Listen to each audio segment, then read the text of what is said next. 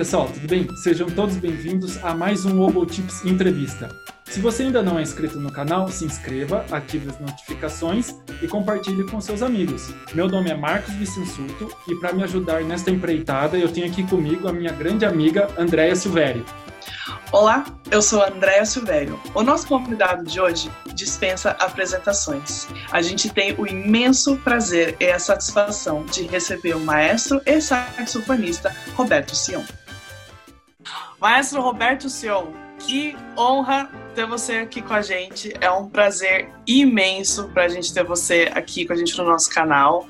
É, a gente, desde que a gente idealizou o canal, é, o seu nome estava lá na, na lista desde sempre de nome que a gente queria entrevistar, porque a gente te admira muito e a gente tem muita gratidão por tudo que a gente aprendeu tocando na Tom, mas a gente vai falar sobre a Tom mais tarde. Muito legal. É, como que a música entrou na sua vida? Ah, eu acho que bem cedo. Você sabe que uma vez eu, eu sempre conto essa história. Eu era bem pequeno, meu pai já tinha me colocado para estudar música eu tinha uns 5, 6 anos e eu estudava com a professora de Norá, piano, e ela me dava uma caixinha de lápis de cor e eu fazia as notas coloridas. lá na varanda, lá da casa dela, ficava estudando.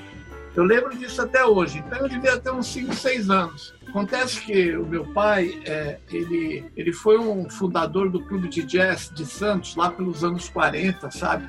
E na casa dele, ele sempre ele trazia músicos de São Paulo, uh, vários músicos uh, faziam jam sessions lá, né? Até o grande Stan Kenton, passando por Santos de navio, esteve lá uma tarde. Eu era muito pequeno, mas tem uma foto no livro do Gilberto Mendes, compositor, que é As Odisseia dos Mares do Sul, em que tem uma foto lá do Stan Kenton na casa do meu pai, ele fala um pouco disso. Então, o ambiente era assim muito muito propício, né? Minha irmã tocava violão e eu gostava de cantar em terças com ela, assim, sabe? E, e aí eu já fui estudando piano. Depois eu passei para a segunda professora, que me dava todo aniversário uma biografia infantil dos compositores, e eu ficava ali já. Você vê como é importante, né? Essa coisa das imagens, né? E a música em casa. Meu pai toda tarde tocava, ele era música amadora. E a minha mãe, ela tinha nascido na Europa, eles casaram aí na Europa, né? E ela, ela gostava muito de ler, de, de escutar música erudita, né?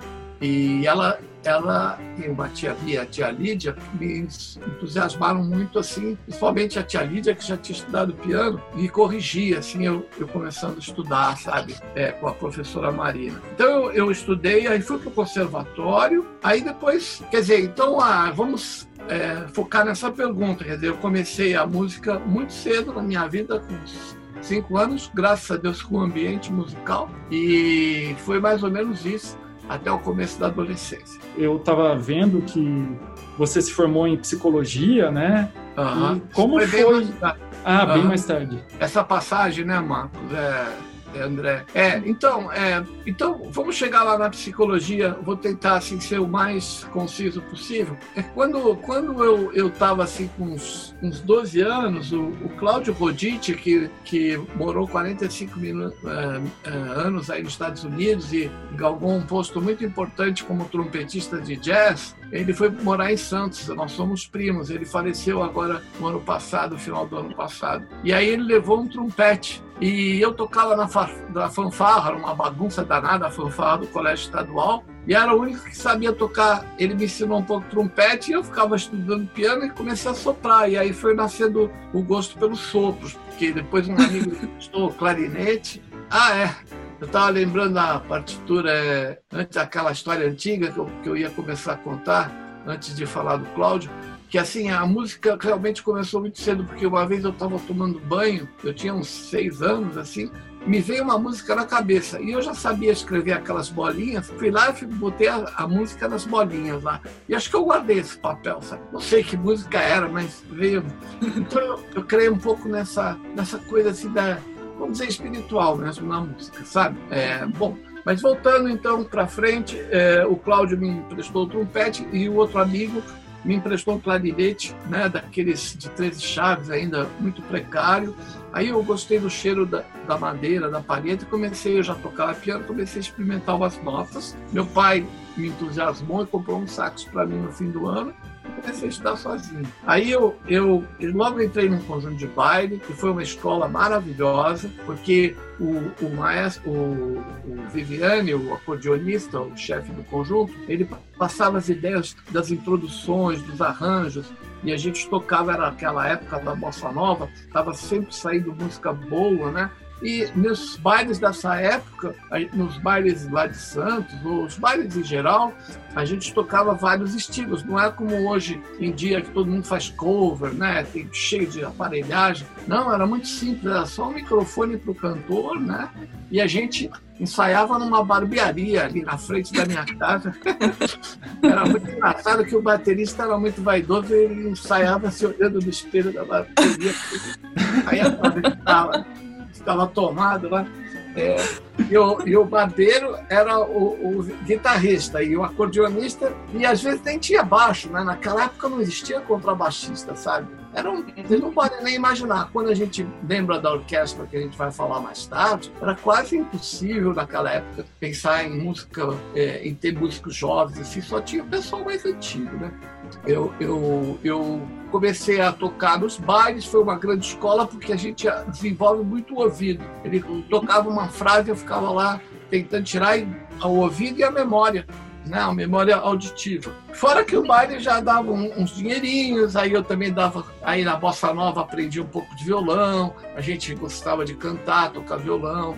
Então isso foi isso aí foi a, a minha ligação com a música popular brasileira, que já tinha lá em casa, né? Porque o conjunto do meu pai, ele tinha um conjunto amador que tocava nos bailinhos também. E aí eu estava contando que os bailinhos tinha assim seleção de sambas, então você tocava uns quatro sambas, a turma dançava Aí parava um pouco, todo mundo ia sentar, aí seleção de boleros, aí tocava quatro boleros, aí os tirar as moças para dançar. E é todo mundo dançando assim juntinho, né? E aí foxtrot. Às vezes ainda nem tinha o rock, não. Era mais assim, samba, o fox, é, música francesa, né? Tudo isso de ouvido, não tinha partitura. Quer dizer, eu já sabia de música, mas essa parte foi muito importante. E aí, o meu pai chegou lá em casa, quando eu estava adolescente, eu comecei a ver os discos, tinha discos do Dick Farney, com Paulo Moura, primeiros discos de jazz brasileiros, e, e eu também já tive um, um, disco do João Gilberto. É engraçado que o João Gilberto surgiu na mesma época do Juca Chaves. Eu era muito moço, mas eu já sabia que os dois eram bons, mas era, eles tinham uma voz meio parecida, assim, meio anasalada, falando baixinho. Mas o Juca Chaves era a coisa da, da, da, da coisa da modinha antiga, com a harmonia simples. E o João Gilberto já era aquela harmonia da bossa nova. Então, para vocês que estão na sinfônica também, tocam música popular, foi ali que eu descobri, né, assim, intuitivamente, a ligação que havia entre Debussy, Ravel e as harmonias do, da bossa nova. Eu imaginava quando era moço que o jazz tinha inventado aqueles acordes mais dissonantes. Aí o Gilberto Mendes, que foi meio, ele era santista, né, e era amigo da minha família, foi meu meu tutor mais ou menos informal, né? falou: não, senhor, não, esses acordes já o Debussy que fazia, que o jazz pegou, assim, porque eu gosto muito, é, ele pegou para usar, né? E aí o jazz enriqueceu, ele saiu do estilo New Orleans e foi. Hoje em dia existe vários vários caminhos, várias escolas jazzísticas, né? Porque ele vai ele vai assimilando tudo como a música instrumental também foi fazendo. Enfim, é aquela coisa da conversa né, entre os estilos. Muito bem. Aí eu preciso falar, antes de chegar na psicologia, que foi muito importante, enquanto eu estava fazendo colegial, ginásio, é, foi muito importante o conservatório que eu estudei. É, vocês vão gostar de saber, porque chamava-se Conservatório Lavignac que eram de duas professoras, a professora Adriana e a minha professora Dulce de piano. E o Lavignac foi um centro ali do tempo da música nova, né? onde havia toda a música nova estava explodindo com o Vili Correia, o Gilberto, é, Almeida Prado, o Almeida Prado, meu amigão também, santista, né? E, e, e, é, e eu estava ali é, tocando jazz, o, o Klaus Wolff, que foi o, o, regente do Ars Viva, que tinha sede lá no meu conservatório, ele emprestou um contrabaixo e a gente às vezes pegava um músico profissional e, e tocava, fazia um quarteto de jazz, porque não existia jovem tocando contrabaixo, nem elétrico. Aliás, o baixo elétrico estava começando. Era muito difícil, sabe? E a gente tocava jazz puramente intuitivo. Portava os discos, escutava, escutava, sabia um pouco dos acordes e tal, e foi muito bacana. Aí o jazz entrou também no Ars Viva. E lá no Ars Viva, todo sábado à tarde, tinha o um ensaio do coro. É, eles cantavam música coro Ars Viva, eles cantavam só assim mais as músicas é, da Renascença ou da Idade Média, mais da Renascença, e já a música contemporânea. Eles não faziam os repertórios mais usuais de, de, de coro, né? Isso era uma meio uma vanguarda na época. E aí então eu por causa dos festivais de música nova do Gilberto, eu ia toda, todo ano, eu ia assistir. Então a minha a influência, meu ambiente musical mesmo em Santos foi muito rico, sabe? E me deixou essa marca assim, onde toda a música para mim ela ela é ligada, entendeu? Vocês sabem mais ou menos como eu penso, né? Dá trabalho, porque você tem que saber muita coisa, né? Para poder lidar com tudo, todos os estilos e tudo.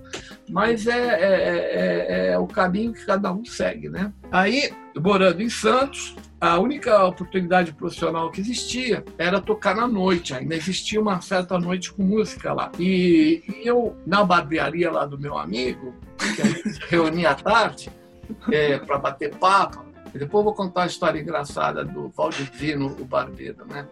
É, tinha um músico da noite, que era um saxofonista que fez um baião que ficou famoso, chamado Cuco, e foi famoso, é o Pascoal Melilo. Ele vinha assim, acordava às três da tarde, ia lá para a barbearia, ele trabalhava, o músico trabalhava na noite até as quatro da manhã, tocando essas coisas para dançar, e tocava no cabaré lá dos, dos marinheiros tudo. E, e, era, e ele estava sempre cansado, meio desanimado, assim, com a música. Aquilo me marcou. Eu falei, poxa, se eu só posso. Eu nem sonhava vir para São Paulo. Eu, aí eu falo, é, não dá, né? Aí, por motivos pessoais, eu já estava interessado também em fazer uma, uma faculdade. E, e aí eu pensei, pensei que o que eu gostava, eu estava pensando em fazer psiquiatria, mas aí um amigo falou: não, o que você gosta é que você quer fazer a psicologia, que está ligada ao desenvolvimento e tudo. E aí eu entrei em Campinas, fui para Campinas e fiquei quatro anos lá, só no quarto ano que eu voltei para a música. Continuei estudando clarinete com José Máximo, clarinete erudito, mas assim, não era o meu foco principal. Aí eu fiz um belo curso.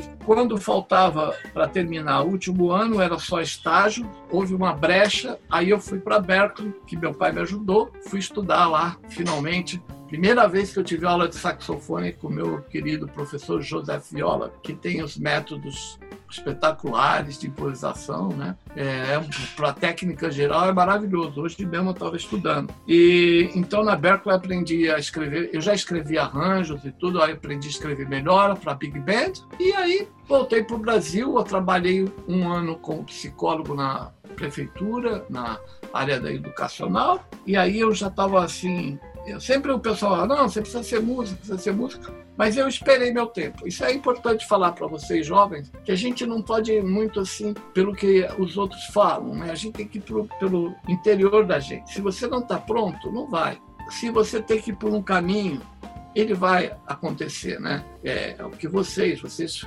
estudaram, vocês tocaram na nossa orquestra lá, estavam se preparando, mas ninguém sabia para o que, que ia acontecer. Então, a gente vai fazendo as coisas, as coisas vão acontecendo, né? Então eu deixei, a hora que foi para. É, eu já estava casado, já estava para nascer a minha primeira filha. E aí eu, eu gravava uns jingles com Nelson Aires. Depois eu vou contar um pouquinho dessa coisa da Berkeley. E aí eu falei, não, acho que foi difícil no começo para me sustentar, né? era difícil o trabalho também, mas por sorte, assim, depois de um ano, o Toquinho era meu amigo de adolescência em Santos, das férias, e aí tinha acontecido uma tragédia lá com o pianista Tenório Júnior, que foi, infelizmente, morto lá pela ditadura, né? E ele ficou sem pianista. Ele não, ele, ninguém sabia se o Tenor ia ser reencontrado ou não.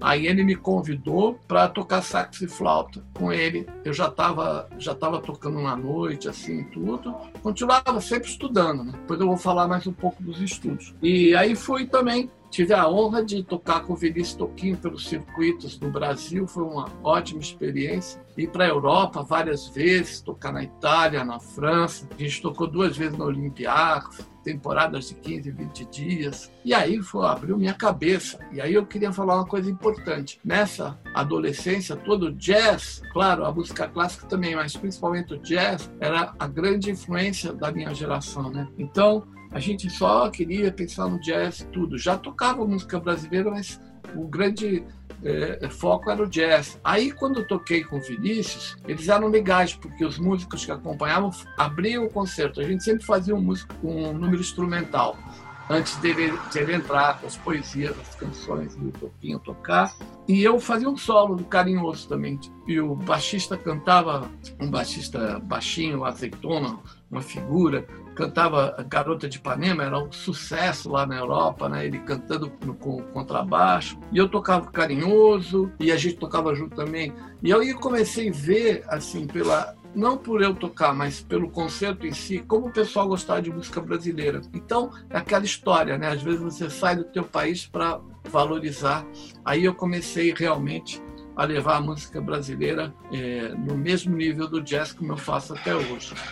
Que, nossa, que legal. Tipo, é, é muito legal ver você contando a, a, a, sua história. Sério. Acho que o pessoal vai gostar muito dessa entrevista. É, que bom, que bom. E eu estou muito orgulhoso com vocês também, de vocês estarem, estarem aí seguindo a carreira, né? E, e a gente vê cada um contando, formando a sua história, né? É importante, sabe? Porque somos nós que fazemos a história. Muitas vezes eu fiquei desanimado com a música, mas a gente se desanima mesmo, porque esse tipo de música que a gente toca tem assim poucas, eu vou dizer, recompensas materiais e tudo, e a vida às vezes fica difícil, mas a gente gosta, né? Então, e a gente leva a sério. Então, não tenho. É isso que eu ia falar quando eu tomei a decisão de ser profissional, eu nunca mais me arrependi. É lógico que eu ainda estudo psicologia, faço algumas terapias por causa da minha vida toda pessoal, mas mas é, a faculdade te dá uma capacidade muito grande de enxergar o todo, né? Você,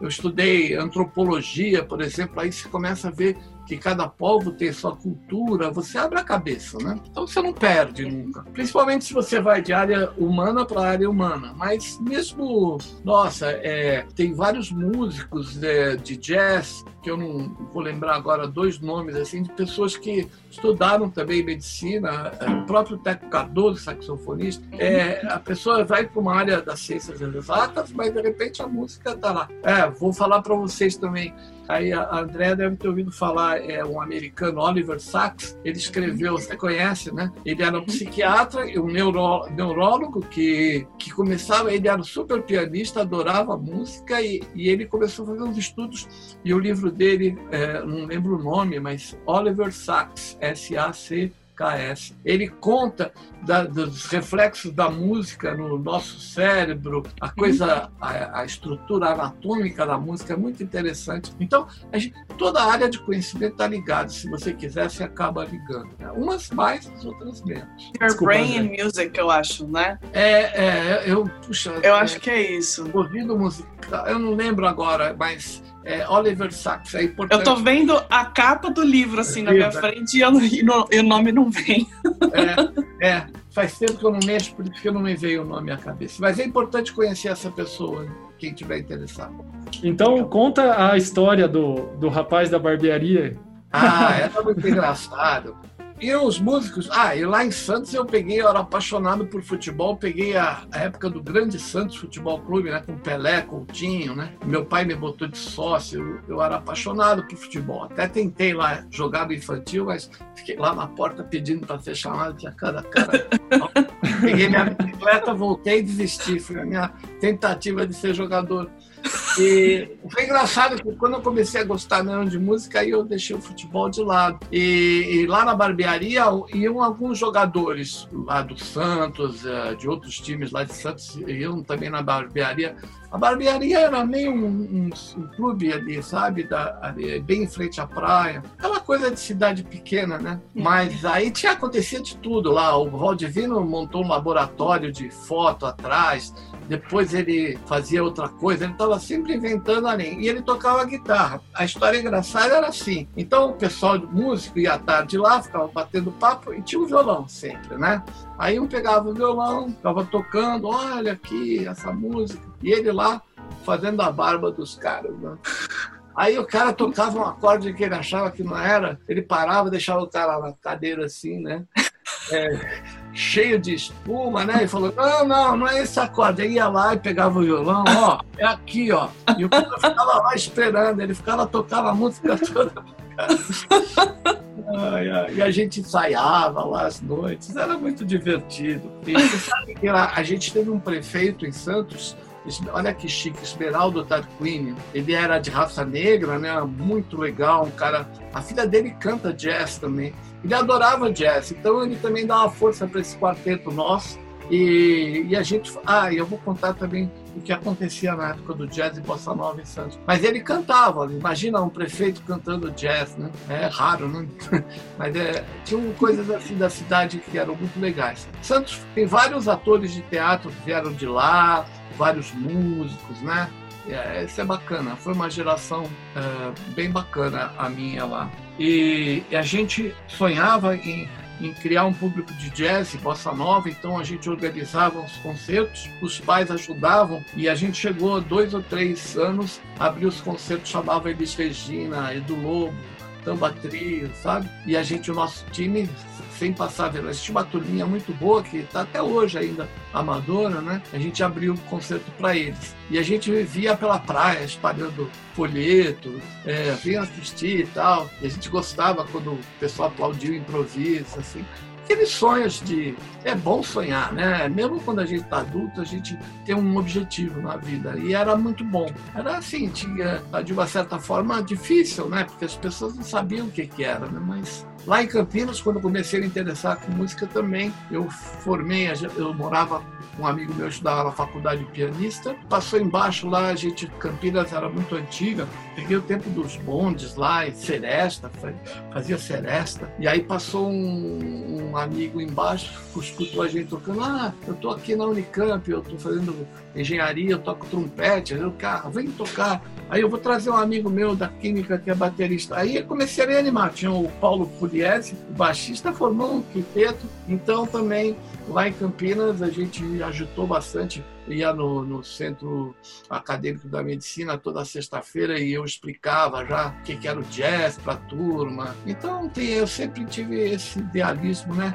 de repartir né, no que eu acredito e eu continuo até hoje. Assim, no Facebook, quando eu vejo uma coisa bonita, e graças a Deus tem muita gente fazendo coisas muito bonitas na, na área vocal, na área da renovação. É, não tem nada a ver com o oba-oba da, do dia a dia da maioria das pessoas. Né? Mas a gente deve continuar a fazer o nosso papel, né? como vocês, né? estudando, tocando e, e, sendo principalmente feliz com o que a gente tem. Né? A gente não pode pegar aquela atitude de ficar, embora às vezes exista uma tendência mais para uns, mais para menos para os outros, é, pegar assim e falar que ah, não, tudo é difícil e começar a ir para o lado pessimista. Né? Tem que deixar a música mesma, é, a dedicação na música a, a animar a gente. Né? Se a gente faz, a coisa acontece. Né? Senão a gente vira só o discurso teórico. Né? Ah, isso aqui não dá certo.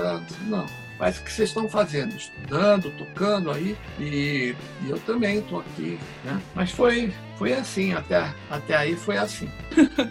e como que foi uh, a Berkeley? Como foi estudar na Berkeley? Ah, olha, André, Marcos, é, foi assim um deslumbre para mim. Você imagina há 40 anos atrás, a primeira vez eu vi que a música, o jazz, a música popular, poderia ser ensinada academicamente, né? Você está vendo, eu nem sabia que as universidades tinham departamentos de jazz, sabia um pouco, né? Mas a Berkeley era o grande centro né? Todo o Quincy Jones estudou lá, Michael Brecker, tanta gente, né? E, e, eles tinham, assim, eu consegui, graças a Deus, pegar já o terceiro e quarto semestre. Eu fiz assim, eu estudava o dia inteiro. E na minha turma tinha o Vitor Assis Brasil, Márcio Montarroio, Zé Assunção, Cláudio Rodite, Nelson Aires, o Alfredo Carlin, uma turma, foram os primeiros que ganharam bolsa, primeiros brasileiros da Bela.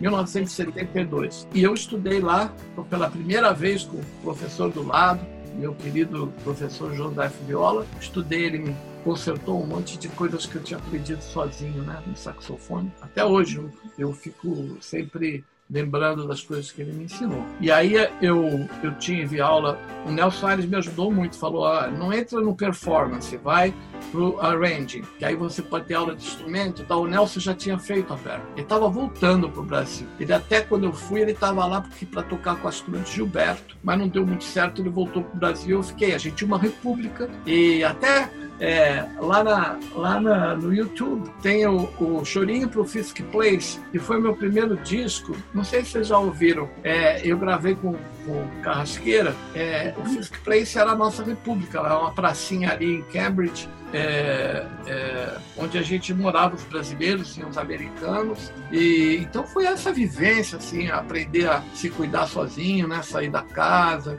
E eu, a gente pegava carona todo mundo muito duro e se dava muita carona naquela época ia para ir de, de, casa até a escola. Aí chegava às nove da manhã ia para a sala de estudo depois tinha aula de teoria. Eu estudei muito. Foi me abriu a cabeça. Por exemplo na aula de year training você ia tinha 20 gravadores lá para você treinar, sabe?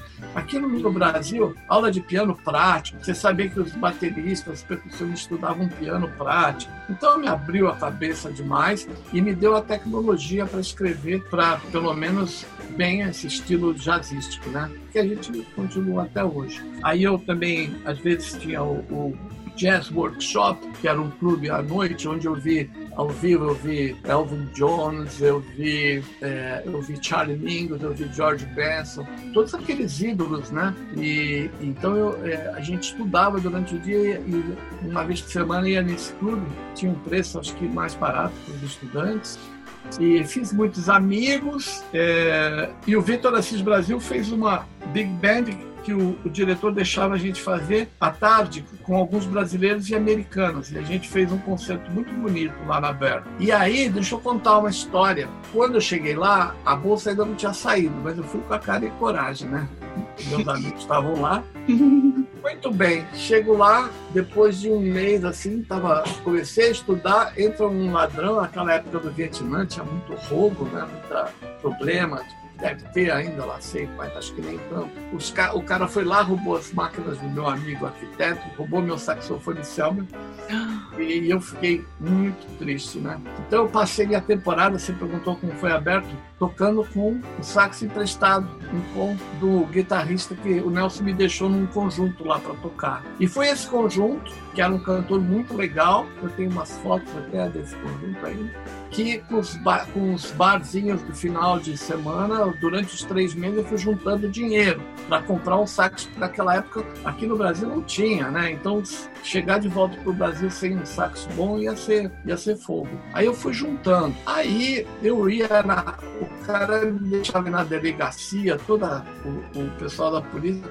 toda semana eu ia lá ver se tinha um achado saxofone. Aí foi uma confusão, para fazer a história curta, tinha sido roubado em Cambridge, onde a gente morava, que é do outro lado do Rio, e o sax foi achado lá na loja de música em Boston, atrás da Berkeley lá. Que era, tem o Emílio, né? Era um italiano que todo mundo, saxofonista, ouviu falar dele, consertava saxofone.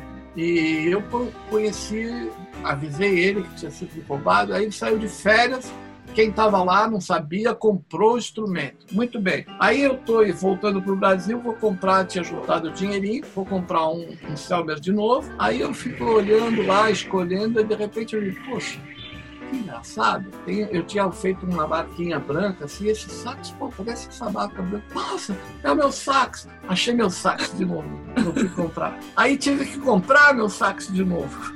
Porque pela rede, o sax era na loja. Enfim, aí eu lembro até hoje. Ele, aqui o Selber aqui. tem 50 e poucos anos, meu companheiro de muitas, muitas é, muitos sons, de muitas experiências. Aí eu, eu não tinha nem capa, ele, o cara me embrulhou no coisa, eu cheguei lá na Berkeley, estava o Zeca Assunção lá, falei, Zeca, achei meu, achei meu sax e tal. Aí foi uma felicidade, né? E, então teve esse episódio meio chato, eu não contei nada aqui em casa, fiquei, falei, não, eu vou aguentar sozinho isso aí. E aí tive essa luz do saxofone e eu, eu comprei pelo preço que eles tinham, não era o preço de loja, né? O preço que eles pagaram por carro. Enfim, eu liguei pro meu professor, Joe, eles acharam meu sax, eles estão querendo me vender. Aí ele falou, você foi sortudo, pega, paga, não adianta, você tem que tem que pagar, não tem jeito. Ai, ai. E assim foi. Bem, aí eu, na volta, eu, da Berkeley, eu, eu era apaixonado por causa da bossa nova. Lá em Santos não existia flauta. O terceiro companheiro aí de vocês da orquestra, fora o fagote, né? Uhum. Apaixonado pelo som da flauta, eu tocava sax, mas aquele somzinho da bossa nova e tudo.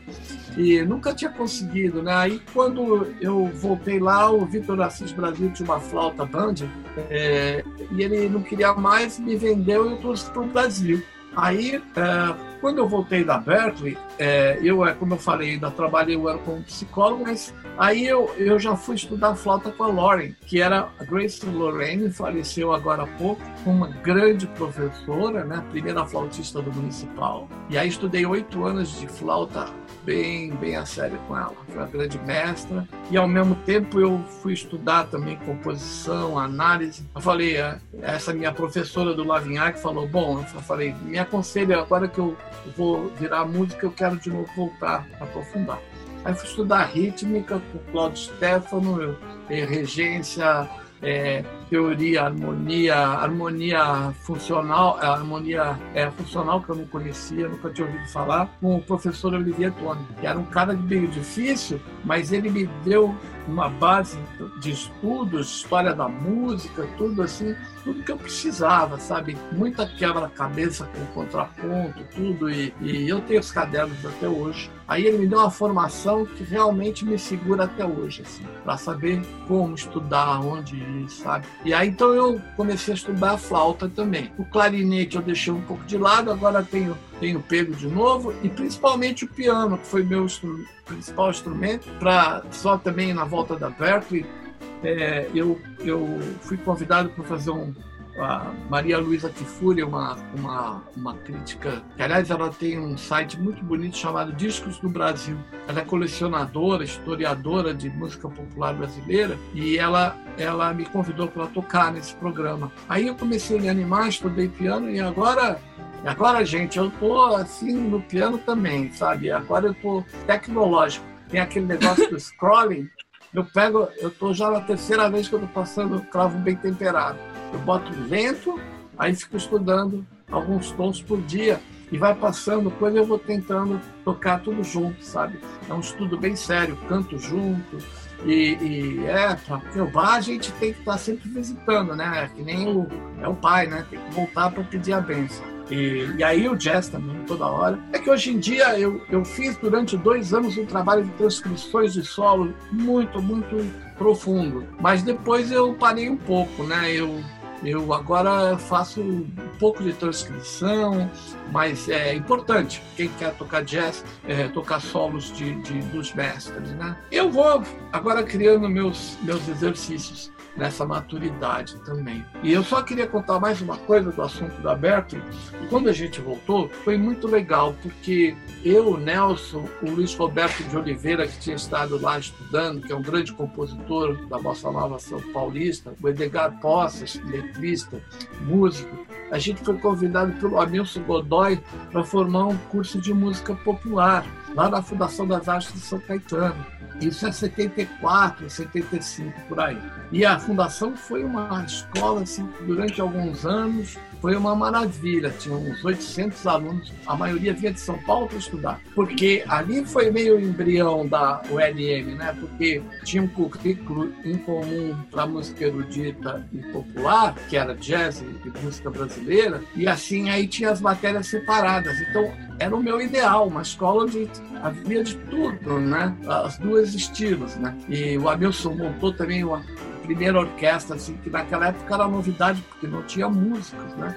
O Hamilton montou a salada mista, onde todos os alunos entravam para tocar. O cara tinha estudado dois meses, ele já botava umas bolachas lá para o cara tocar junto com a orquestra. Então, ali nasceram muitos músicos, né? os Borgani, os irmãos Borgani, é, eu formei uma big band também com eles. E, e, o principal é que Nelson Aires, nessa volta dos Estados Unidos, é, existiu uma pleia de, de, músicos experientes que tocavam todos que eram é, tocavam em todos os concertos com Frank Sinatra, Tony Bennett, todos os americanos que vinham, eles traziam só o primeiro trompete, o primeiro trombone, baterista e ficava muito caro trazer orquestra. Então eles faziam todos os concertos aqui é, no Brasil.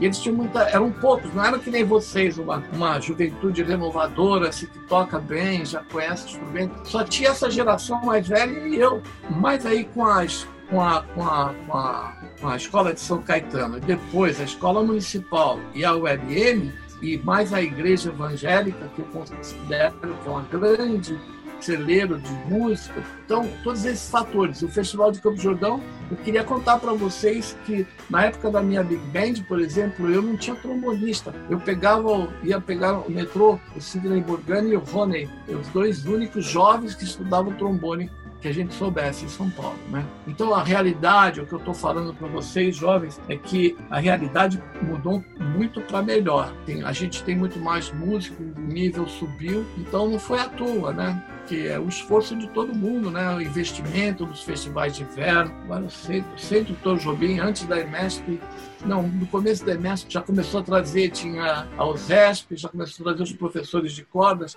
Cada, vocês lembram da nossa orquestra? Cada ano a turma de cordas melhorava. Era difícil antigamente, só haviam duas orquestras de São Paulo e quase metade dos músicos, ou mais da metade, tocava nas duas orquestras, porque não havia músicos, não havia renovação. Aí o Eleazar de Carvalho, o maestro Que eu tive também o prazer de tocar uma vez com ele, um concerto beneficente para o Conservatório do, do Brooklyn, toquei a Fantasia de Vila Lobos, também nunca esqueço, no sax soprano.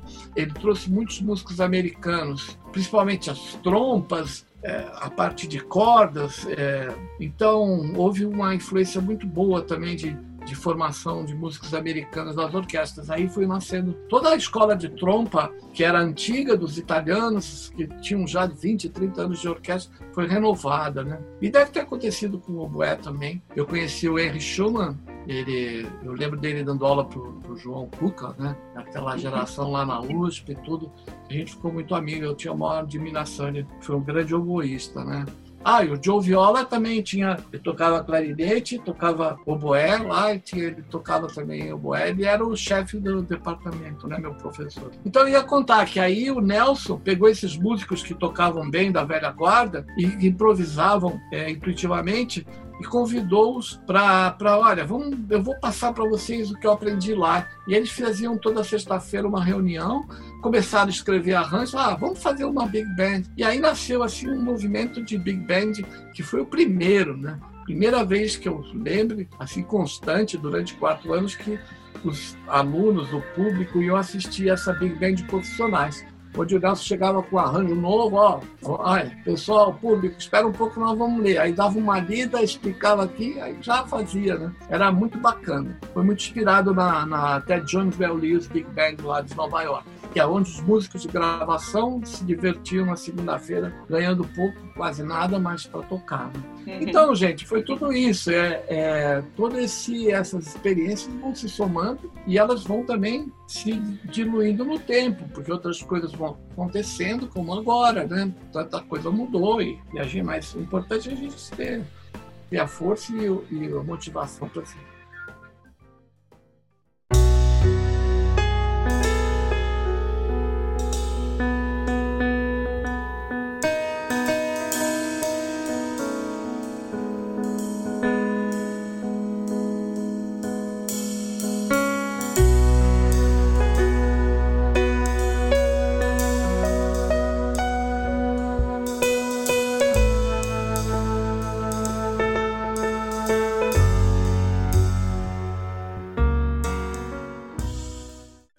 gente também queria falar sobre um outro capítulo da sua vida também, é, que é Tom Jobim.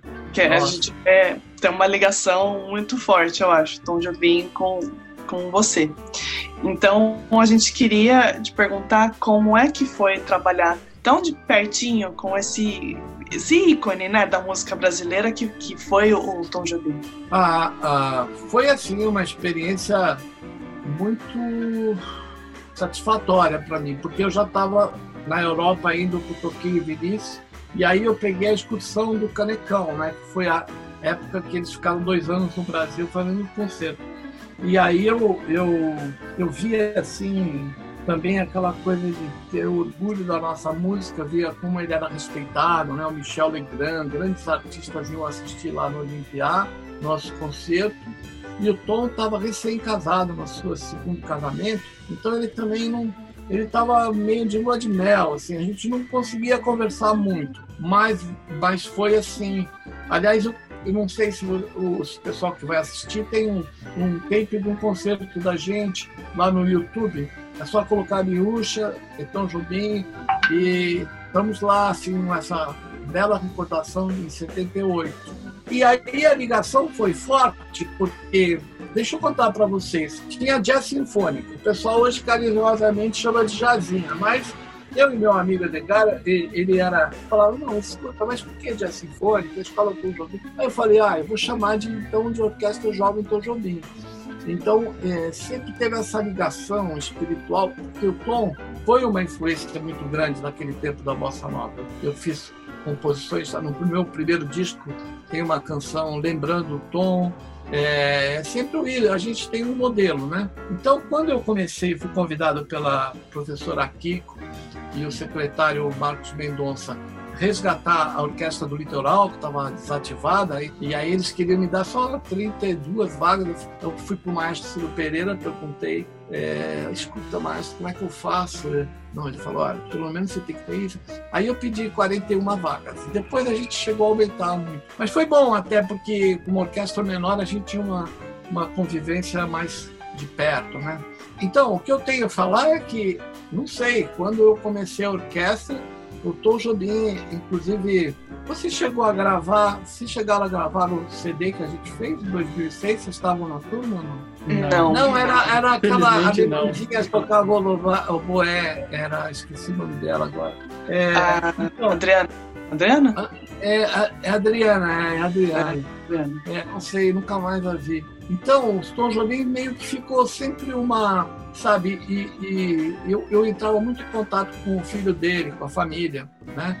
Então, é, nesse disco, o filho dele escreveu. Quando a gente fez 10 anos, também convidaram Paulo Jobim para celebrar com a gente. Então tem essa ligação espiritual com o Tom Jobim e meio que ele também foi um modelo naquele sentido que eu falei de ele ele estudou estudou piano clássico e, e, e estudou arquitetura e, e, fez toda essa obra maravilhosa da, da, revolução da bossa nova e outras canções mais né? então era uma inspiração é, então sempre quando eu estava na orquestra eu lembrava dessa influência e, procurava mais ou menos sempre é, eu felizmente não fiz uma coisa fechada, não, é uma orquestra para tocar a obra do Jobim, não. É a inspiração do Jobim, porque o Jobim gostava de Noel, gostava de Pixinguinha, ele essa cabeça aberta, né? E aí eu preciso falar para vocês que foi realmente é, uma coisa muito importante da minha vida, né? Que foi a primeira vez que eu fui regente também para valer. Eu tinha estudado, mas nunca tinha tido uma orquestra.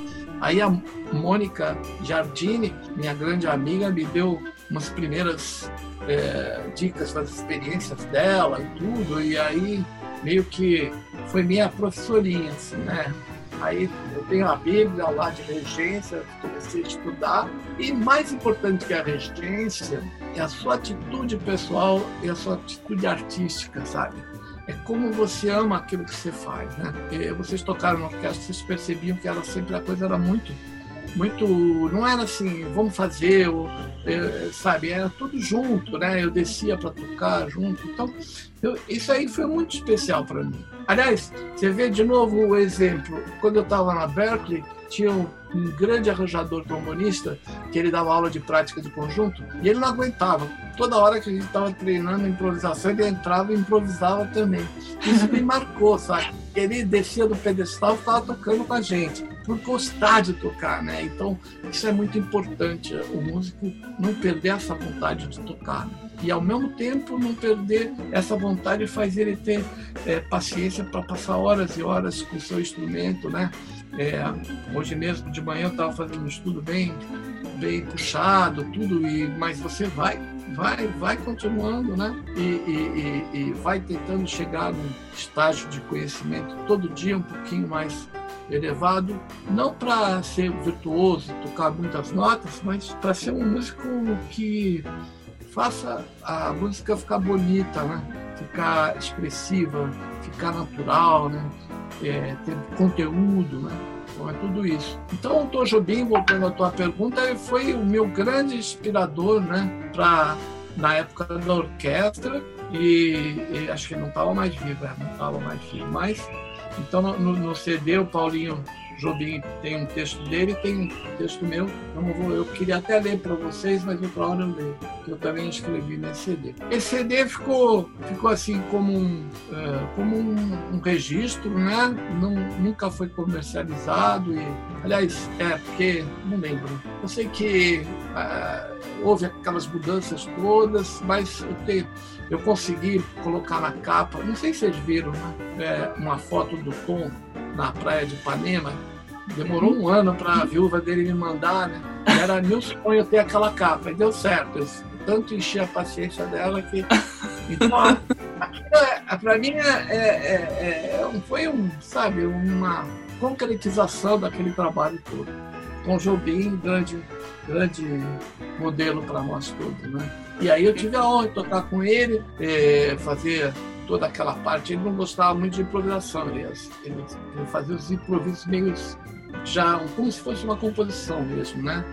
Mas deixava assim liberto para fazer aqueles comentários, mas aí tinha arranjado de ouvido também algumas passagens que nem estava no tape, né? E nossa, foi é, foi uma surpresa quando eu soube 30 anos depois que tinha saído esse esse registro assim, foi é realmente dá muita muita alegria. E eu tenho as biografias, eu li muito sobre ele também. Hum, é, a gente também. a gente é, é, hein?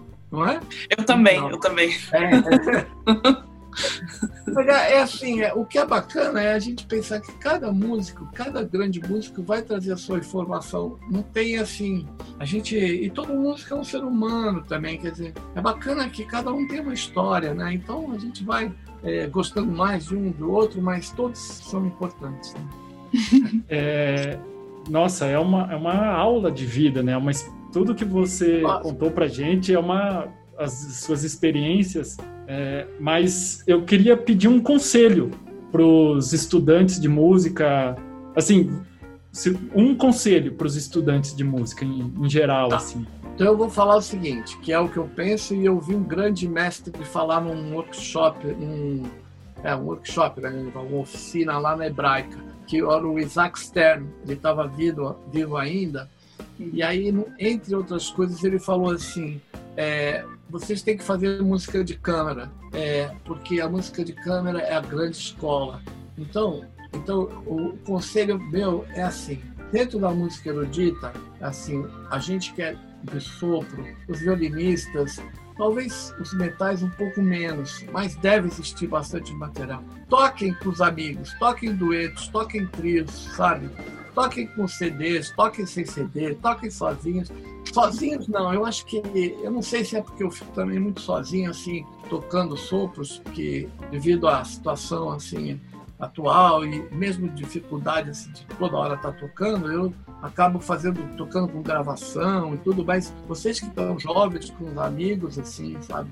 Por exemplo, esse esse amor à música, eu, por exemplo, divido muito com o Carrasqueiro. O Carrasqueira, quando eu fui com o Vinícius para a Europa, estava começando a estudar flauta na França. Ele foi assistir lá. E a gente ficou muito amigo, eu já conhecia ele do Brasil. Então, durante muitos anos, eu ia para casa dele um dia por semana, antes do lanche da tarde, a gente ficava tocando.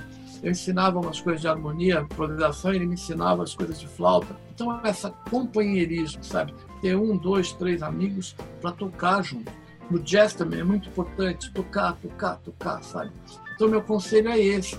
Não fiquem é, só fazendo as, as, coisas necessárias, no caso dos sopros, é, estudando o sonoridade e tudo, mas estudar a sonoridade já dentro do nadágio, sabe? Estudar musicalmente e também experimentar de todas as formas como que você vai ouvir como fulano, fulano fez, depois imitar um pouquinho cada um e depois fazer do seu jeito.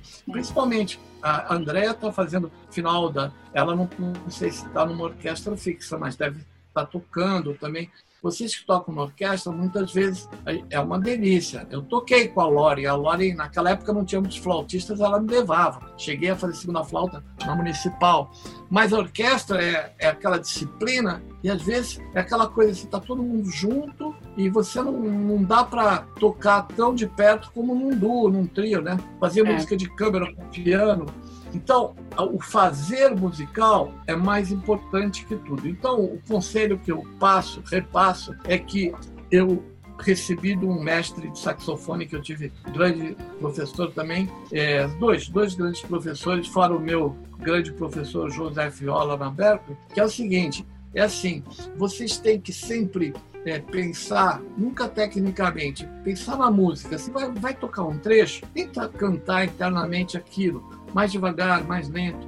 Esse cuidado de não deixar o estudo virar técnico. Se vai estudar escala, estuda como um choro, estuda como Mozart, estuda como jazz, faz algo, cada dia de um jeito, mas faz ela virar música, porque no fundo os estudos foram criados depois da música. Assim como a, a partitura escrita foi criada depois da música, né? lá pelo século XVI, XV, né? a partitura escrita talvez XIV. Né? O que, que uma criança, quando ela começa a dançar, ela pega o ritmo e ela nem sabe o que, que é, né? as semifusas, as fulas, as colcheiras, ela dança. Então, a gente tem que fazer a música com essa, com essa entrega musical. Não, é, é uma coisa não não tocar cerebralmente, resolver alguns problemas pela razão, mas entrar na música, sabe?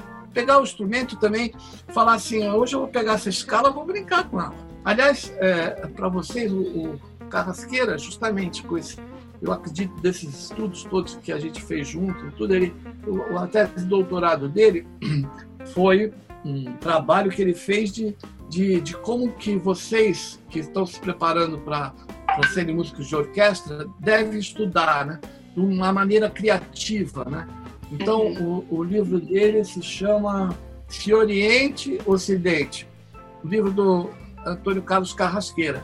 É, é, acho que tem que pedir para ele, porque acho que não tem, é editado pela USP, onde uhum. ele passa vários exercícios para flauta, mas vários conceitos, né? Foi a tese de doutorado, como que você estuda criativamente. E eu também, no jazz, eu falo isso, né? Pega uma bela melodia, por exemplo, outro conselho, pega um... Bem facinho a peça antiga, tenta tocar em todos os tons de ouvido, principalmente vocês da orquestra que estão muito ligados à partitura. A partitura é só uma memória. Se é para tocar com a partitura, toca como se não tivesse a partitura. Pensa na música, tenta ouvir a partitura. Senão a gente fica, inclusive, às vezes, tem horas tem que ser preciso, outras horas não, é, depende do estilo. Mas a gente vai pegando assim o jeitinho daqui e dali, vai somando com a gente, né? A deve tocar de um jeito diferente do Marcos, toca do jeito do outro Marcos ou de outra Andrea, não sei. É, o bacana é que a música no fundo, no fundo, ela é quase como a nossa personalidade. Ela ela reflete cada um. Por mais que você consiga imitar uma outra pessoa, vai ser só como estudo, não como uma, vai ser como um meio, não como um fim. É, uhum. Senão você perde a, a, sua graça. Você tem que descobrir como que vocês jovens vão vão fazer para e, e para é, conselho é também sair do instrumento e fazer como vocês fizeram estão fazendo ler muito biografias né de, de, de história da música história geral história da arte né para a gente contextualizar tudo que a gente faz que aquele professor o Vigliatoni ele me me colocou muito isso na cabeça também, né? A gente vê a música como um todo, assim, com a filosofia, com tudo junto, né? Esse é o meu conselho, fazer a música pela música, não pela técnica, né? Senão não passa nada, fica às vezes muito muito maquinal mesmo. Né? É, ba é uhum. bacana, mas né? sempre tem que ter uma coisinha de vocês. Né? E essa coisa vem, vem se vocês também trabalham, sabe? Tem a partitura ou não tem a partitura? O que eu falei da, da canção medieval lá, do, do Anônimo lá, do Greensleeve, é que é, é, um modelo, mas pode pegar a canção de, de roda, um, se essa rua, se essa. tocar em todos os tons, sabe? Tocar cada hora com um ornamento, é, se quiser tocar num estilo mais barroco, num estilo mais romântico, vai, vai fazendo a música sair de você através desse veículo que é tocar a música puramente pela memória musical. A gente que é jazzista, a gente usa muito isso, né? a memória musical, né? a memória auditiva, a memória harmônica, memória melódica e, e a criatividade que eu acho que aí o grande impasse, impasse do. Por isso que o Toninho fez esse, esse álbum, para como ele estudou na escola francesa, aquela coisa, faz os estudos, toca, toca ali bonito, mas tudo lindo, ele, ele fez esse álbum para o pessoal da geração de vocês se libertarem mais. Chama-se Se Oriente Ocidente, né? Muito bacana. E tem o CDzinho onde ele toca e tudo. E é uma coisa nacional, né? Outra coisa, assim, é é, a minha professora Lauren trazia muitos livros americanos e, e eu também eu, eu, li muito, sabe? Mas hoje em dia eu chego à conclusão que é importante ler, mas é importante essa prática realmente musical, fazer a coisa ficar bonita. Sim, não ser mecânico. é. Bom, indo para o finalzinho agora, a gente faz um bate-bola com os nossos convidados todos. A gente faz uma pergunta e você responde com a primeira coisa que vier na tua cabeça. Lugar preferido? É, Campos Jordão. Boa, é, é muito bom lá mesmo. É são vários, é... mas é o que veio na cabeça, não sei se é porque a gente tá preso aqui dentro de casa, e daí lembra daquelas árvores, daquele ar. É, se você não fosse músico, o que você gostaria de, de fazer? Ah, eu acho que eu, eu continuaria na psicologia para tentar ajudar as pessoas de outra forma. É, um hobby ou um esporte? Ah, caminhada, caminhada no verde. É, e, é, e leituras. Ler. É, Roberto Sion, o que toca na sua playlist? Ah, de tudo, de tudo. É música contemporânea, música clássica, música romântica, Bach, é, Charlie Parker, é, João Donato, Tom Jobim, Joyce, Ella Fitzgerald, os grandes músicos de jazz da minha playlist. É, ela, é, ela é bem ampla. E uma música. Ah, eu acho que é o concerto número 2 do Rachmaninoff. E, é. E, é, e, o concerto, e o concerto é, 21 de, 20, 23 de Mozart também. Passei, tem tantos, mas essas duas assim. Vejo uma, duas. Essa, é, o concerto de, de Rachmaninoff me toca muito. Eu gosto bastante também. Eu sempre, eu sempre procuro uma gravação aqui e, e fico ouvindo. é muito é, Muita música. É um, é um estilo de uma época, assim, mas ele, desse estilo, ele é exuberante, né? Como Bach uhum. no estilo da, da, da fuga e tudo. Bom, Sion, muito, muito, muito obrigada pelo seu tempo, tá? Foi um, foi um prazer imenso para a gente é, te entrevistar, a gente aprendeu muito. Alguém tem que fazer uma biografia sua. É, é, é uma hora, uma hora vai ser. Eu acho que é, é, essas entrevistas a gente vai passando as experiências, né? E com essas gravações, tudo vão ficando assim, eu, eu, o, que eu acho assim que é mais importante por enquanto é, é, é, enxergar essa trajetória que nem eu fiz com vocês e chegar na cidade, porque às vezes a gente pensa, poxa, às vezes você cai num certo desânimo ocasional, pensa, puxa, para onde eu vou agora? Estou com essa idade, será que ainda. Então a mente da gente às vezes fica criando umas dificuldades. Então a gente tem que respirar, fazer um yoga, ler um, um autor legal, sabe? E se animar de novo. E depois lembrar que tudo que você fez não foi em vão, né? Você está até aqui, você tem toda essa história. E a história só pode acontecer no tempo. A gente, cada um, por isso que eu falei, cada um tem sua história, cada um vai contar a música do seu jeito. Isso é que é bacana, né? E é legal, a música é que nem o amor, né? Cada vez que você dá mais, você recebe mais. E ela não para, não para. É, é, é uma mágica assim, maravilhosa, porque ela não vive no mundo do interesse, do interesse imediato, não vive no mundo muito da razão, ela, ela vive, ela comunica no nível do ser humano que vai além da coisa utilitária. É claro que a gente precisa da música, precisa estudar, precisa sobreviver, mas quando a gente realmente é, vive ela, é, é, uma coisa muito especial. A gente, a gente tem que dar, ser grato. Né? Uhum. Então, eu sou grato por muita coisa boa que aconteceu na minha vida e inclusive a orquestra da gente. Essa daí foi marcou mesmo.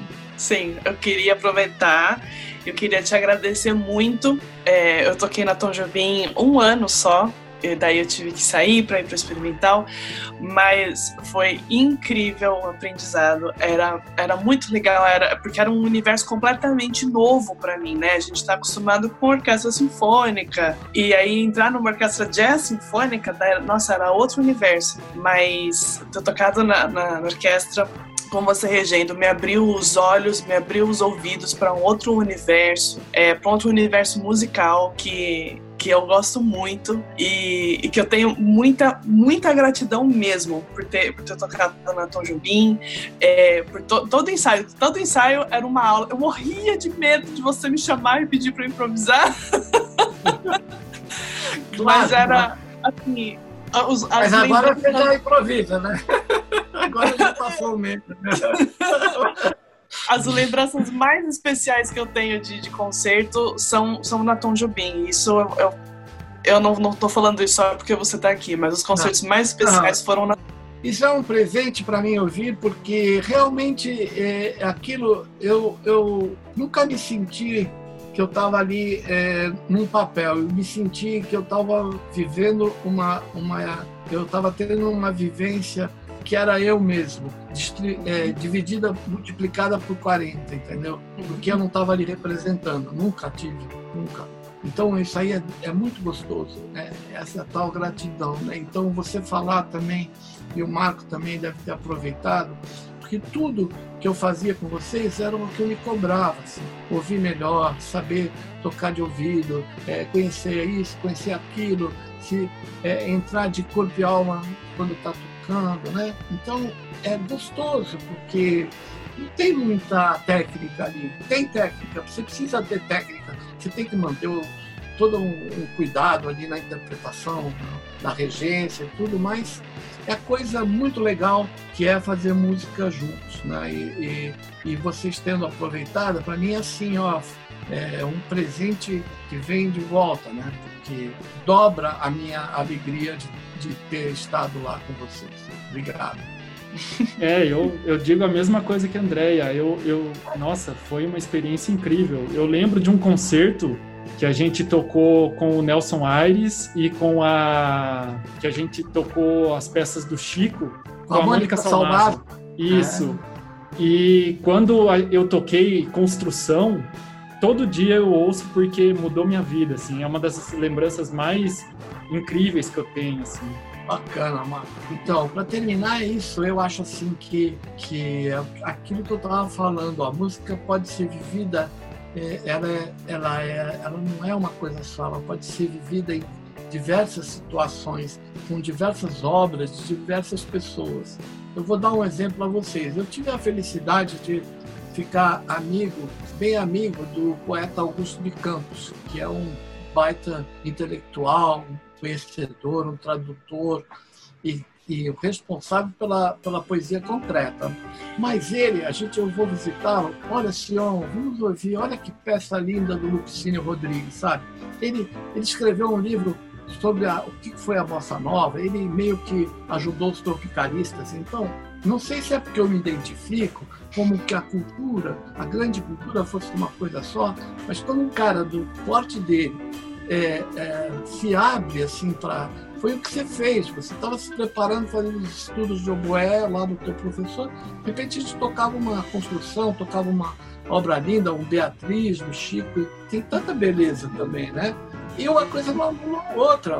Né? Não anula a outra. É, então, se você conhece um pouco desse estilo, faz desse. Conhece o outro. A gente talvez é, tem que se abrir mesmo. Pra, pra... Claro que tem um certo eixo, né? Senão você também não dá para fazer tudo, mas curtir mesmo. Se, é, se aquilo te diz alguma coisa, muito bacana, muito legal. Aqui, muito obrigada, viu? Esse aqui foi um grande mestre para terminar, olha aqui, ó. Ele é aqui, ó, Hermeto Campeão. Esse aí também foi um ensino para a liberdade minha. Toquei vários anos no grupo dele.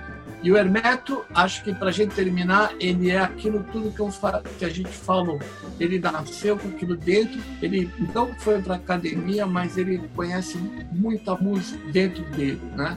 E, é, e é, isso passa para as pessoas. Eu aprendi muito e até ganhei um tema dele de presente. Depois fiz uma letra de agradecimento. E ele é um queridão também. E, e também Hermeto, Hermeto. É, ele é um, não pode encaixar ele em nenhuma escola. Então é isso. Vamos conseguindo, graças a Deus, estudando e, e fazendo música bonita para as pessoas. Foi muito bom para mim também estar com vocês. Muito obrigado pelo convite. Obrigada. Valeu! Ei. Tchau. Bom, então foi isso. Espero muito que vocês tenham gostado. Se você ainda não se inscreveu, se inscreve no nosso canal, ative o sininho para receber as notificações e segue a gente lá no Instagram. Um beijo e até a próxima.